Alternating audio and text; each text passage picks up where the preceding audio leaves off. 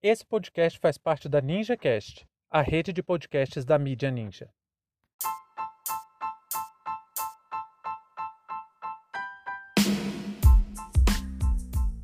Damares Alves cancela indenizações a perseguidos na ditadura militar. Sejam bem-vindos e bem-vindas ao seu plantão informativo com análise e opiniões a partir de uma perspectiva histórica. Eu sou Arnaldo de Castro e hoje é dia 22 de fevereiro de 2021. Para você ter acesso ao nosso conteúdo completo, visite www.historiaoralpodcast.com.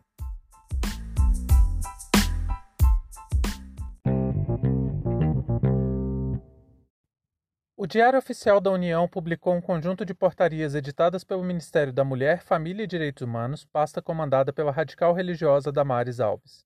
Essas portarias cancelaram 112 concessões de indenizações para pessoas que foram perseguidas no período da ditadura militar no Brasil. A decisão tem como justificativa, abre aspas, a ausência de comprovação da existência de perseguição exclusivamente política no ato concessivo. Fecha aspas. A medida dá continuidade ao projeto iniciado por Damares Alves em 2019, que prevê a anulação da concessão das indenizações, principalmente para anistiados que foram perseguidos dentro das Forças Armadas. Acredito que a melhor forma de começar esse episódio é explicando a importância da criação de leis que indenizaram pessoas que foram perseguidas pela ditadura militar no Brasil. Para falar um pouco sobre esse tema e também sobre os perigos do cancelamento dessas concessões de anistia, nós convidamos o professor Matheus Gamba, da Universidade de Brasília, para falar um pouco sobre a questão. A criação da Comissão de Anistia é um marco na história do Brasil, porque o Brasil nunca tinha reconhecido de forma tão plena que durante o período estipulado pelo decreto, o Brasil tinha sido um Estado que boa parte desse período, porque é, começa em 46, mas vai até justamente a Constituição de 88, então algum período ali ainda teve democracia, mas reconhece que principalmente durante a ditadura militar, o Brasil teve o que podemos chamar de um terrorismo de Estado, né, em que as pessoas eram punidas simplesmente pelo fato de serem opositoras. A política de memória, nesse caso, é fundamental porque ela determina justamente o seguinte: né? a Comissão de Anistia reconhece dentro dessa memória que naquele momento o Estado brasileiro foi terrorista, naquele momento o Estado brasileiro puniu opositores pelo simples fato de serem opositores ao regime. Uh, e também dá uma garantia constitucional, legal, segura, de que, teoricamente, isso nunca mais iria acontecer.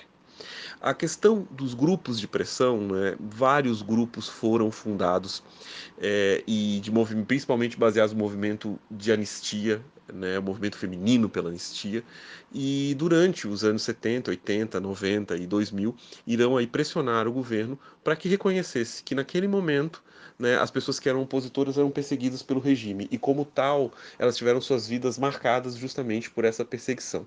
Não era uma questão de querer, é uma questão de ter coragem de lutar contra o regime tirânico. E isso essas pessoas tiveram muito.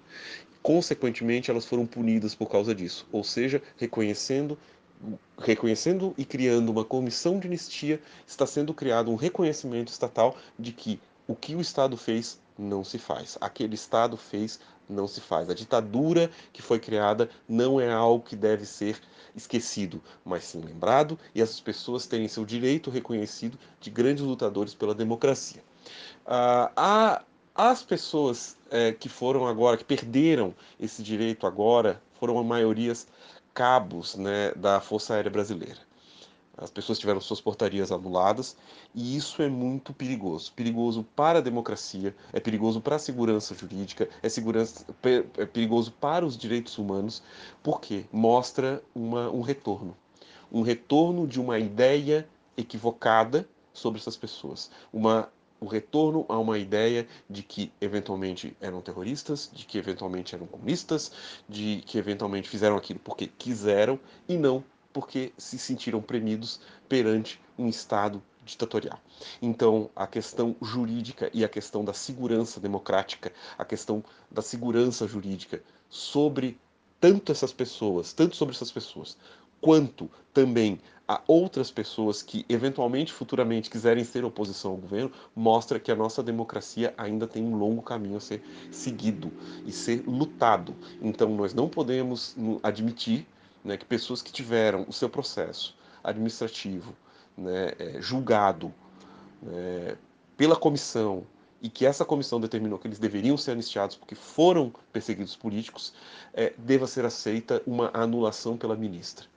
Então, é perigoso para a nossa democracia, é um mau precedente e gera uma insegurança, tanto para as pessoas que, que perderam, que são as maiores prejudicadas, né, que perderam as suas, as suas anistias, suas aposentadorias e afins, quanto principalmente para as futuras gerações, mostrando o seguinte: olha, eventualmente podemos ter uma ditadura e você, mesmo como lutador pela democracia, não vai ser, pode não ser reconhecido por ela como tal e pode inclusive ser prejudicado e depois você não vai receber nada por isso. Então esse é o grande perigo para mim, para a democracia e para os direitos Antes de prosseguir, gostaríamos de agradecer profundamente ao pronto atendimento que o professor Matheus Gamba dedicou ao História Oral Podcast. Muito obrigado, professor, e espero que o senhor retorne com as suas considerações o mais breve possível. Olha, gente, que o governo Bolsonaro é defensor de tortura, autoritarismo e ditadura, isso não é novidade para ninguém. Até porque toda a equipe do governo faz questão de deixar isso bem claro, inclusive ele mesmo em suas declarações. Até o queridinho do mercado financeiro, o ministro da Economia Paulo Guedes, é totalmente aliado com o uso de violência para impor programas políticos. Não é à toa que sua experiência profissional que mais chama atenção no currículo é ter participado da equipe econômica de Augusto Pinochet, o ditador chileno que governou o país com mão de ferro entre o golpe de 11 de setembro de 1973 e dezembro de 1989. Pinochet chegou a ser preso em 98 pelos crimes, mas morreu em 2006 sem ser condenado por nenhum deles. A cruzada neofascista do governo é implantada em todas as frentes e o ministério que deveria assegurar políticas públicas para os direitos humanos ganhou duas funções: perseguir inimigos e alimentar a máquina de propaganda do governo. Damares implementou uma agenda conservadora, fundamentalista, ligada ao radicalismo religioso e que pouco apreço tem pelas liberdades ou pelos direitos humanos. E hoje deu mais uma prova disso. Ao invés de se preocupar com tantos outros temas que exigem ação imediata do Estado, concentrou forças para que os processos de anistiados políticos fossem revistos e cancelados. A lei que trata das indenizações partiu de uma medida provisória no apagar das luzes do governo Fernando Henrique Cardoso em 13 de novembro de 2002. Depois de muita pressão da sociedade civil, FHC abriu caminho para que Lula e Dilma executassem medidas de reparação e justiça para aqueles e aquelas que foram perseguidos. A lei prevê a condição do reconhecimento de anistiado político e reparações de várias naturezas, desde o pagamento de indenizações até o retorno ao cargo que ocupavam. Com o fim da ditadura, nada tinha sido feito para reparar os danos causados a milhares de brasileiros e brasileiras até então. E talvez essa lei tenha sido o mais próximo de reparação e justiça que essas pessoas tiveram acesso. A bomba foi jogada no colo de Lula, que conseguiu orquestrar a política de reparação sem grandes conflitos com as Forças Armadas. Dilma não encontrou tamanho conforto com os militares e hoje até sabemos que o tema ditadura foi parte da arquitetura do golpe que ela sofreu em 2016. Em 2019, o governo retirou a incumbência de analisar os requerimentos de anistia do Ministério da Justiça e transferiu a tarefa para o Ministério da Damares Alves. Por diversas vezes ela demonstrou seu incômodo com o tema dos anistiados e declarou que esperava que a comissão de anistia acabasse até 2020. Não satisfeita, ela ordenou que fosse feita uma espécie de devassa entre os anistiados. O objetivo era cancelar o reconhecimento da condição de anistiado político e o pagamento das indenizações, e o governo tinha um alvo principal: ex-militares. Esse ponto para mim é crucial para entender a questão. Uma das coisas mais controversas que se tem no período da ditadura militar é exatamente como reagiu a caserna frente ao golpe de 64 e a condução da política nos anos que se seguiram. Muita gente ainda reproduz a divisão muito limitada de que existia apenas a linha branda e a linha dura, mas, na verdade, o universo político dos militares ia muito além das disputas entre a Sorbonne militar e a linha dura. E isso fica cada vez mais complexo quando você vai, quando você sai do alto oficialato e passa a acompanhar a vida política nos quartéis, tanto entre praças quanto entre os oficiais que ainda não tinham atingido altas patentes. Diferente do que se pensa, a ditadura não era um regime só de generais. E se tem uma coisa que nunca foi perdoada pelos mais saudosos daqueles tempos, eram os chamados melancias. Militares que eram acusados de ser comunistas. E muitos, inclusive, eram mesmo. O apelido de melancia era porque o cara era verde por fora, em referência à farda verde-oliva, mas vermelho por dentro, em referência aos ideais comunistas. Bolsonaro é desse grupo de ressentidos. Mas quem nutre sentimento ainda mais profundo contra militares não apoiadores da ditadura são pessoas como Augusto Heleno e Hamilton Mourão.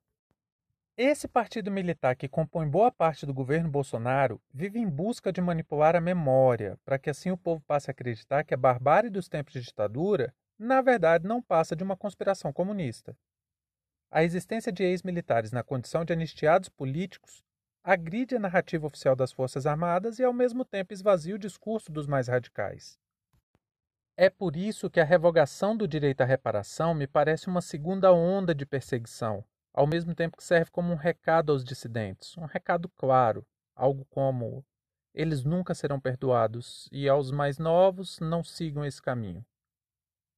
Bolsonaro procura coesão entre as Forças Armadas para garantir que sua jornada autoritária siga sem contestações de nenhuma das armas.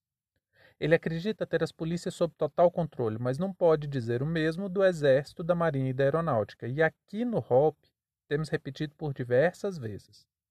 Diferente do que é amplamente difundido, a alta cúpula das Forças Armadas não está fechada com Bolsonaro. Existem grandes nomes que não se alinham com o desserviço que Bolsonaro e sua trupe estão fazendo. Então, além de um informativo, fica também um alerta. As perseguições a militares dissidentes aconteceram em 64 e somente em governos com ampla intenção democrática eles tiveram direito à restituição de seus salários, em alguns casos até mesmo de suas patentes. Jair Bolsonaro mantém sua popularidade somente entre aqueles e aquelas que são confessos defensores da ditadura. Uma medida como essa de Damares Alves atende interesses muito nebulosos que, a meu ver, impulsionam uma escalada golpista e que tenta assegurar a coesão das Forças Armadas, ou pelo menos a omissão de quem não concorde. Pode parecer pouco, mas Damares programou para essa semana a análise de centenas de requerimentos de anistia. Isso não me parece apenas estratégia de distração ou cortina de fumaça. Fim de papo.